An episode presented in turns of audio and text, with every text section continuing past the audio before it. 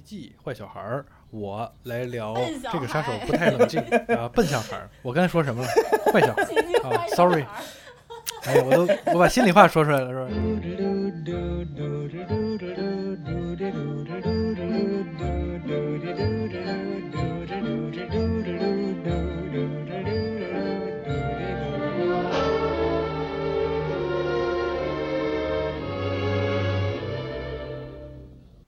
欢迎回到全职监督，这是一档不只聊电影的音频节目，也不能免俗嘛，毕竟是一个不只聊电影，但主要聊电影的节目。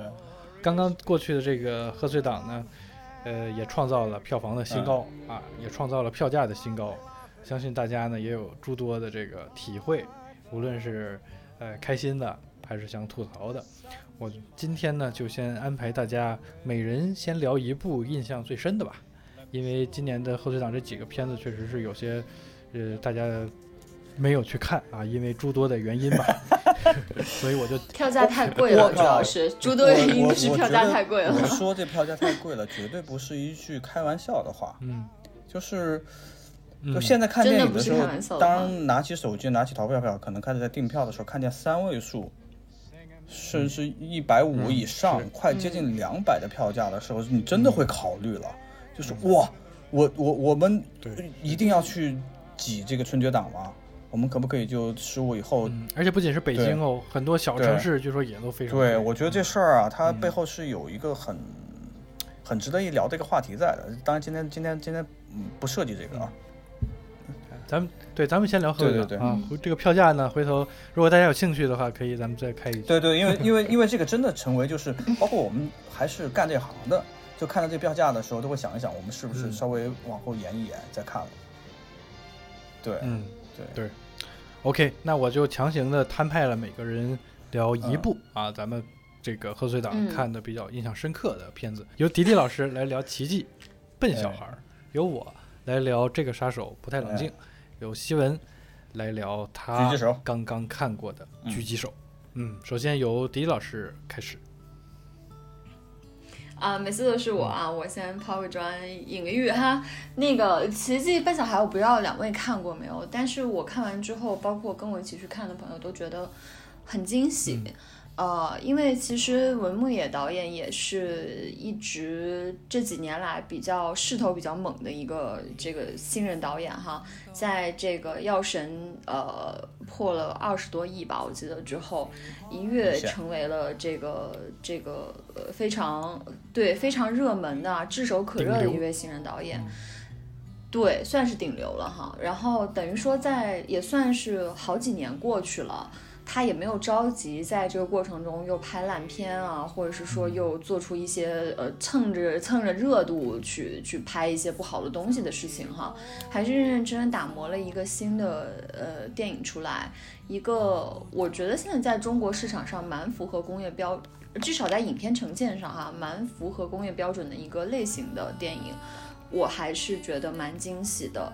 呃，同时呢，我也觉得可能是呃我们现在一些电影人制作的一个大的方向。因为呃，其实我看到惊喜不只只是影片的故事层面的内容，另外一方面也是在类型上面，呃，怎么在现在比较严格的这样的审查体制下面抓到好的题材，抓到好的现实主义题材，这真的是我觉得每一个导演或者是每一个电影公司现在都梦寐以求啊，可能梦里都在想的东西。那奇迹，我觉得首先赢赢在它的这个呃题材上面。呃，题材其实我不知道两位关不关注哈，因为我是在广东长大的，所以对深圳啊，就是珠三角这几个城市、经济特区的城市很熟悉。的确是，呃，这二三十年来，深圳啊，以深圳为首的这个特区城市是。呃，经济的这个突飞猛进的确是一个奇迹哈。那在这个奇迹中，也有呃为生活打拼的，呃，甚至是呃家里面出出身非常贫寒的这样的一些小角色，在短短的几年内一下子成为了这个呃行业精英哈，这都是看起来像神话一样的事情，其实是在深圳这样的城市，或者是咱们现在的长三角地区。简直是经常发生的事情。嗯所以我觉得，首先这个现实主义题材这个这个类型的点抓得非常好，呃，其次是他还走了一个现在这几年大家都比较关注的一个一个职业吧，就是等于说网红职业吧，也算是，呃，是这个跟科技有关的哈。虽然大家都可能有点群嘲这个后面的这个呃这个演讲福布斯呃乔布斯哈 易我们都说他是罗永浩，的这个，对对 罗罗永浩哈，帅版罗永浩哈。但是呃，等于说他等于说给很多的年轻观众也是造了一个中国梦哈，符合中国当下社会的一个整体的一个氛围。呃，就是人们这种打拼的对打拼的努力哈，虽然某一些段落你总觉得九九六也不好吧，但是你觉得就是中国人这种为了家庭不断拼搏的这种，还是蛮能感染人的。呃，所以我我个人喜欢这个片子，也是因为的确现在中国电影市场都不敢做现实主义题材，嗯，不敢做现实主义题材的原因是因为我们都知道审查原因，呃，或者是说不知道从哪儿切入好。我觉得《奇迹笨小孩》等于说我我我觉得在在我们这个专业的角度上，给我们做了一个很好的例子。嗯怎么抓题材，怎么怎么去呃做观众能喜欢的、能能理解的，而且艺术水准很高的电影。我觉得这都是一个未来电影应该走的一个方向哈。它是按照人物传记片的方式去拍的，嗯但是它最后面架空的那一刻，其实我觉得很多人是不满意的，或者是很困惑的。呃，这个是观众的那种心理没有办法被补偿的一个一个原因，这也就是一开始为什么电影的质量非常好，但是票房迟迟上不去的原因。我我们都觉得是这样的哈。但凡他要是这个是一个呃当当年的新东方哈，这个叫那那个片子叫什么来着？中国合伙人，呃，中国合伙人，他但凡要是有中国合伙人这样的一个人物原型，他做这样的一个名人传记的类型，呃，做成中国的乔布斯哈，比如说他这个电影，我我个人认为所有的票房啊以及口碑会更高。嗯哦，这是一点。然后其次呢，另外就是从故事层面上来看，我的确还有另外的朋友打电话跟我吐槽这个片子，就是觉得。呃，生气，看生气的原因就觉得说我就是个码农，这个拆机不可能这么简单，在逻辑上就不可能符合，就这么几张纸就拆出来了，然后一帮老弱病残，呃，就是这样就把这个工厂给建起来，还被收购了，就这个事情，然后最后人人成功的这个东西，简直就是不可信的一个典型哈。嗯呃，但是我觉得它多多少少有夸张的成分在吧，呃，但是也就是由于它不是真实有人物背景的片子，所以就让观众的确是，呃，有这样的很多疑问在。因为我也去查了百度，这个问题的热搜是很高的，很多人都在问是有真实的情况吗？嗯，另外就是在宣发这一点上面来看，我自己个人是觉得，就为什么一直票房上不去，是因为其实，呃。呃，就是春节档这样的一个档期哈，就大家看到一个这样的片名的时候，其实是很费解的。嗯嗯，他有了笨小孩之后，可能观众理解上面还稍微有一点接受度哈，但是这里面也没有任何一个笨小孩哈，这个明明是个非常聪明的小孩，呃，就是就是奇迹，光奇迹这两个字就让人很费解，让我一开始看的时候，我以为是一个玄幻片儿。所以就是我觉得这种呃信息不对等的情况下，哈，单靠易烊千玺作为主演一个人扛票房，我觉得还是对这位年轻的男演员来说预期有点太高了。对，嗯所以这也是我想说，包括这个档期适不适合这个片子来播放。我那天在想，这个档期如果真的是放在五月一号劳动节，是不是有可能，说不定就不用靠这个。呃，这个春节票价一百五十块钱、一百八十块钱一张，也能干得比现在好。嗯、的确，今年春节档有点像一个大逃杀哈，所以呃，就是种种方面凑成了这个片子，等于说虽然后后面口碑爬升，然后票房越来越好，甚至现在应该也超过了十亿，但我觉得可能远远呃跟我在那个猫眼上面看到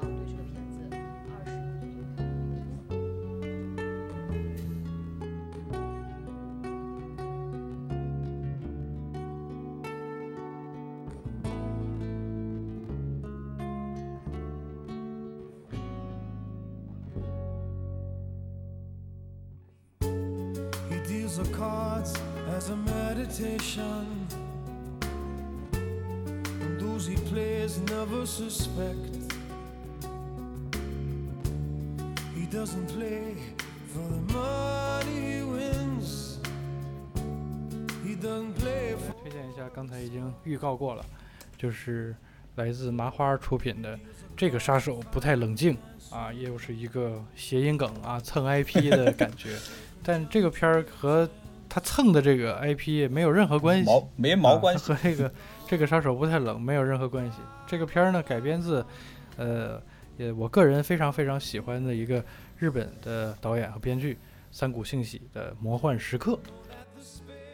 呃，曾经北京的呃仁义改编过他的一个电影，把它改编成了舞台剧《喜剧的忧伤》，由陈道明跟何冰来主演。然后这个就是嗯，我觉得可能是他最好的作品之一吧，就是《校之大学》。啊很熟。很对，在聊这个片子之前，我推荐给大家那个片儿呢，是一个极其简洁的人物关系，然后又交代出了一个极其呃有趣的一个情景。呃，为什么他能够在当年呃仁义场场爆满呢？就是因为呃他用了这样极简的形式，却达到了一个特别有趣的一个效果。在此卖一个小关子啊，就是推荐给大家看一下这个原片《校之大学》，然后我再说一下这个呃《魔幻时刻》呃改编的这个杀手不太冷静啊、基本上是延续了三谷幸喜原作的人物设定、主题和叙事的方式啊、算是一个很彻底的一个翻拍，就是一个不得志的呃男演员阴错阳差的来扮演了一个杀手啊，从而拯救了自己人生的这么一个故事。啊，听上去呢，简介比较的俗套啊，你可以说这个在很多的周星驰的喜剧也好，一些呃无厘头的这种情节里都有过，呃这种这种一个小演员意外成名或者是卷入某个事件啊，像喜剧之王啊等等都有，但是他的着眼点却和这些有一点点的区别，他更加的挖掘这个角色本身，所以这个片子在我看来呢。呃，剧情也好，呃，主题也好，都可以放在后面。呃，最让我惊喜的就是他让大家看到了一个好演员，就是魏翔。啊，在此之前，其实他演了诸多的麻花系电影的配角呃，配角可以算是一个黄金绿叶了。嗯，这次是他第一次当主角来出演一部电影，我觉得演得非常的好。啊、就是你这个电影不用抱任何其他的期待，你就完全的欣赏魏翔老师的表演就已经足够了。他的那种几次表演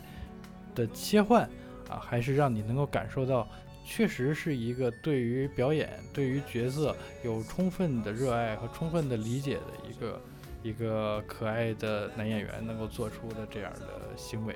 呃，还是让我心生敬意吧，还是挺开心能够见到。很多年其实都已经没有一个中中年的新男演员的这样一个形象出现了，在此就是推荐给所有对于呃了解或者不了解魏翔老师的人去看一看他的精彩的表演啊。那这个片儿再多说一点点情节上的部分，因为我怕剧透。这个片儿刚才也提到，它不是一个严格意义上的那种爆笑喜剧，就是它这里头悬疑以及反转还是比较多的。这其实也是三股性喜的一贯的特点。东西，嗯，我就不说，对我就不说情节，我就说一个设定，它其实是一个假定性极高的一个故事。它那个片场以及他们那个呃片场之外的所谓的那个真实世界，呃，都是完全用呃置景制出来的。啊，在第一次你看这个片儿的时候，你会觉得浓浓的廉价感 啊，就特别像一个呃成本极低的这么一种一种网大质感的一种电影。啊，但是渐渐你看了之后，你会发现，呃，这不是问题啊，反而是这种低成本呢，又成了它的一种风格。嗯，但有一说一，这个片子的制作确实谈不上精良啊。无论这个片子现在还是有很多人吹捧啊，或者是觉得这个超棒啊，呃，还是客观来说，确实谈不上精良。在各种的服化道以及调度方面还是有一些问题，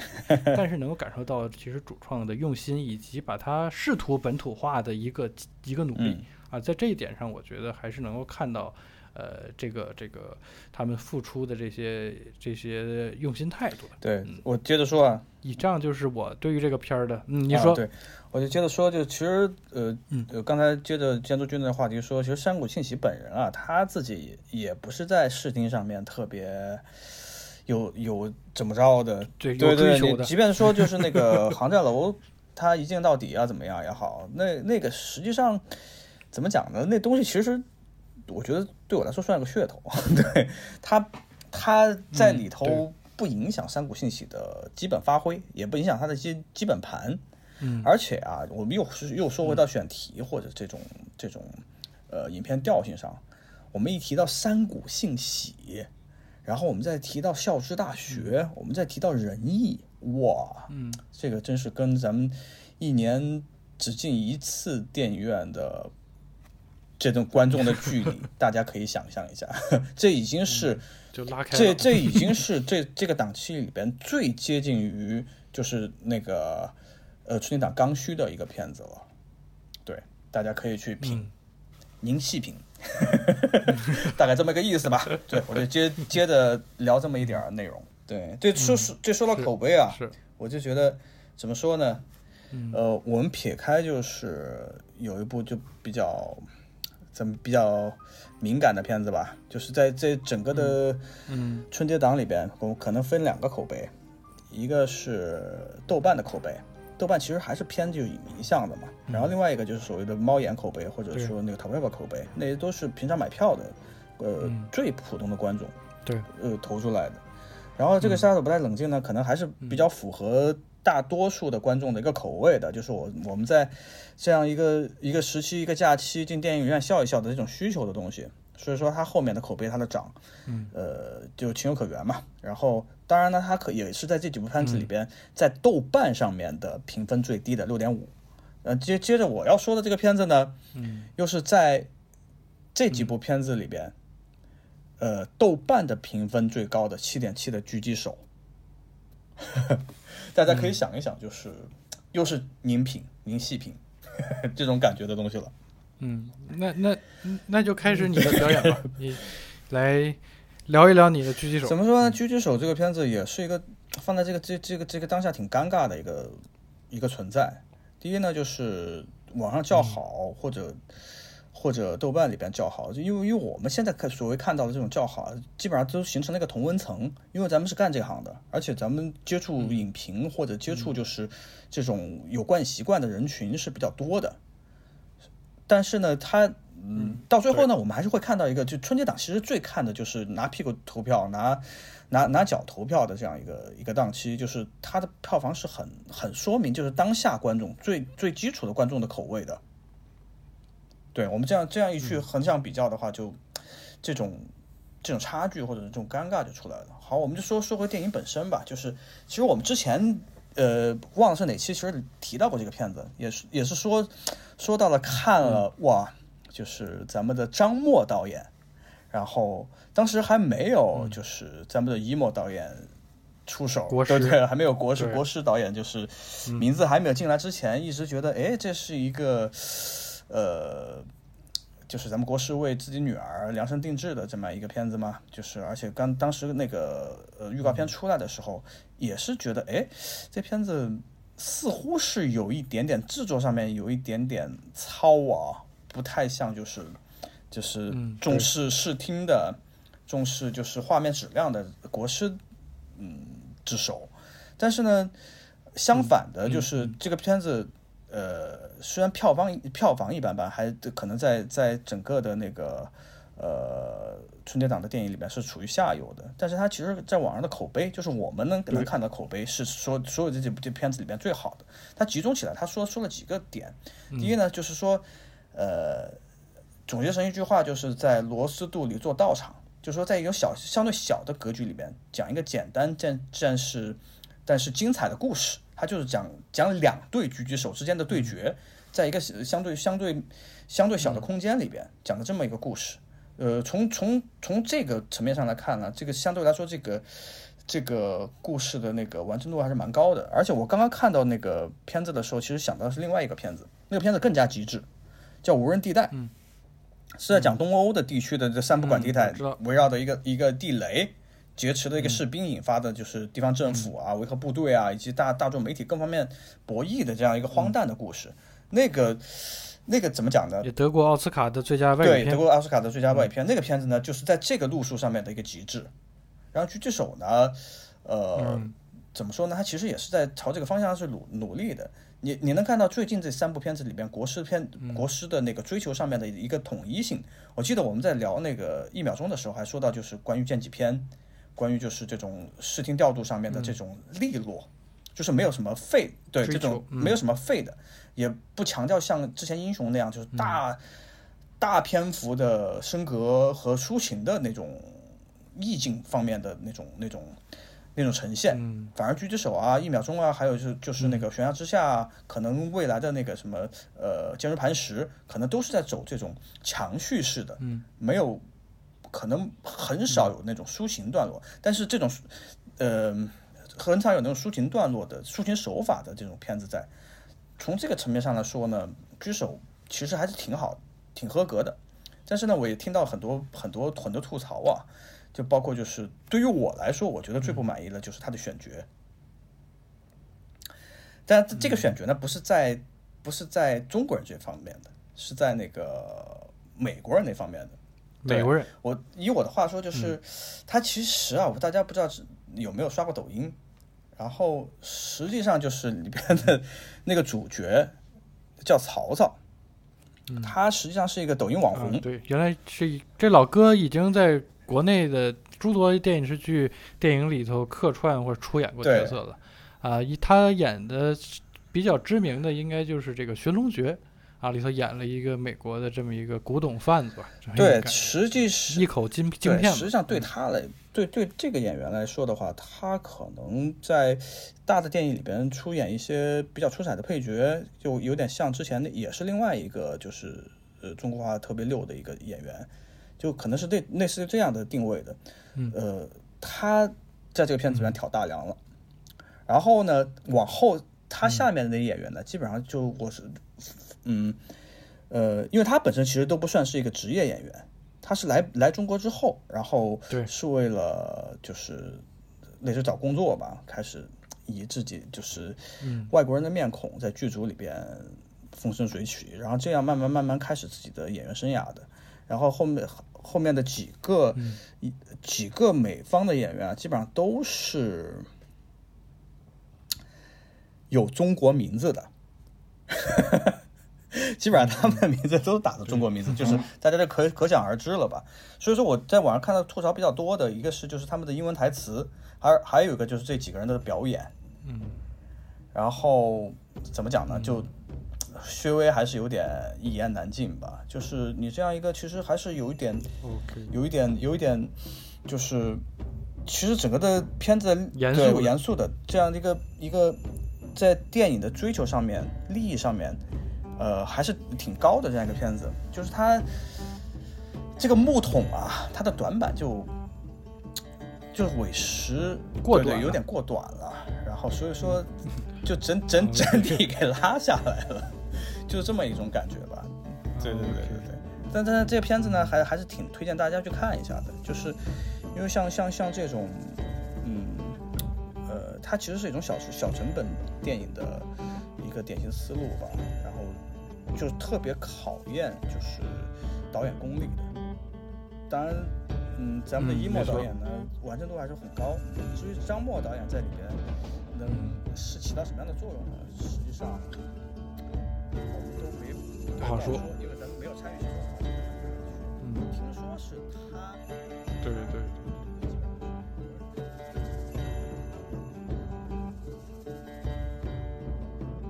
感谢你的耐心听完本期节目。